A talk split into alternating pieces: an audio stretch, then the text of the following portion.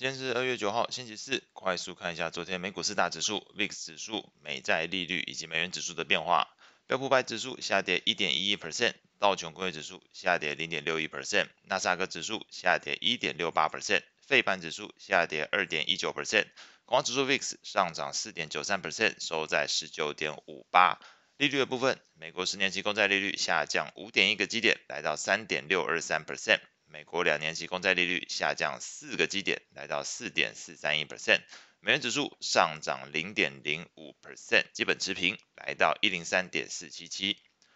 股市部分，继前一天 Fed 主席鲍威尔发言之后，其他多位 Fed 官员也是陆续释出鹰派的评论，包含 Fed 理事 Waller 以及纽约分行行长 Williams。都表示，即便看到通膨的部分，抗通膨这边初步取得成效，但是未来还有更远的路要走，因此维持在高利率的时间可能会比目前一部分人预期的还要久。这是在 Fed 的谈话部分。另外一方面，近期火热的生成式 AI 领域传出 Google 推出的聊天机器人叫做 Bard，回复用户的答案并不正确，引发市场怀疑 Google 在这个部分。的同业竞争能力，那使得昨天来看，Google 的股价是重挫七点六八 percent，并且同样牵连到相关类股族群，像是 Meta 也是属于通讯服务类股。那在昨天来看，Meta 股价也是拉回了四点二七 percent。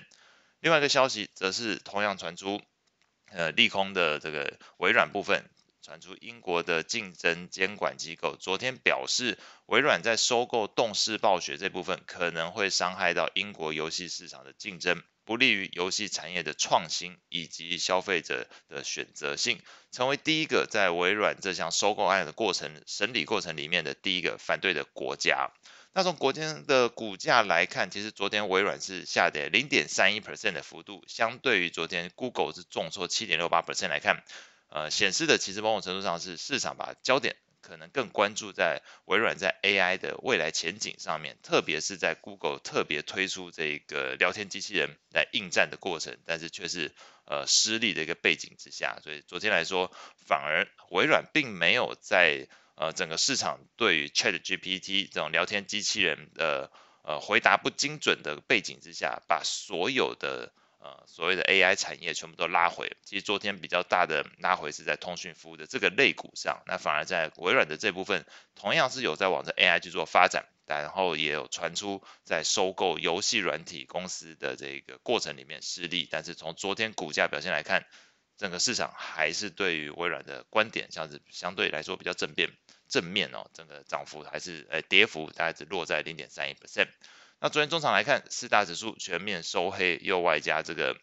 Fed 官员偏鹰派，还有这个通讯服务类股领跌的背景之下，在这个类股来看，十一大类股是全数下跌，其中又是以通讯服务、公用事业还有科技类股跌幅是比较大。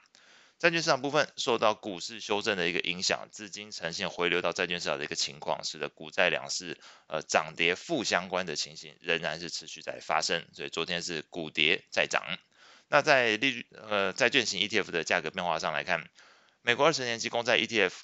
TLT 上涨零点四八 percent，美国七到十年期公债 ETF 上涨零点三七 percent，美国一到三年期公债 ETF 上涨零点零四 percent，美国投资等级债券 ETF 上涨零点一 percent，美国非投资等级债券 ETF 则是下跌零点四二 percent。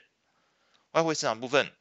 在费德官员鹰派发言的升息预期帮助之下，美元指数是由黑翻红，中场小幅收高。而昨天公布的这个原油的部分来看，呃，美国能源资讯局昨天是有公布，截至到二月三号当周，汽油这部分的库存哦，这特别特别特别是从这个原油在这做细分来看，再看这个汽油的项目，库存是高于市场的预期，也使得加币这部分是受到拖累。昨天来看，下跌超过加币的跌幅超过零点三 percent。在汇率型 ETF 的价格变化上，美元指数 ETF UUP 是上涨了零点一一 percent，欧元的 ETF 下跌零点一一 percent，英镑的 ETF 上涨零点一九 percent，日元的 ETF 下跌零点二八 percent，澳币的 ETF 下跌零点四三 percent，加币的 ETF 下跌零点三二 percent。以上是今天所有内容，我们下次见。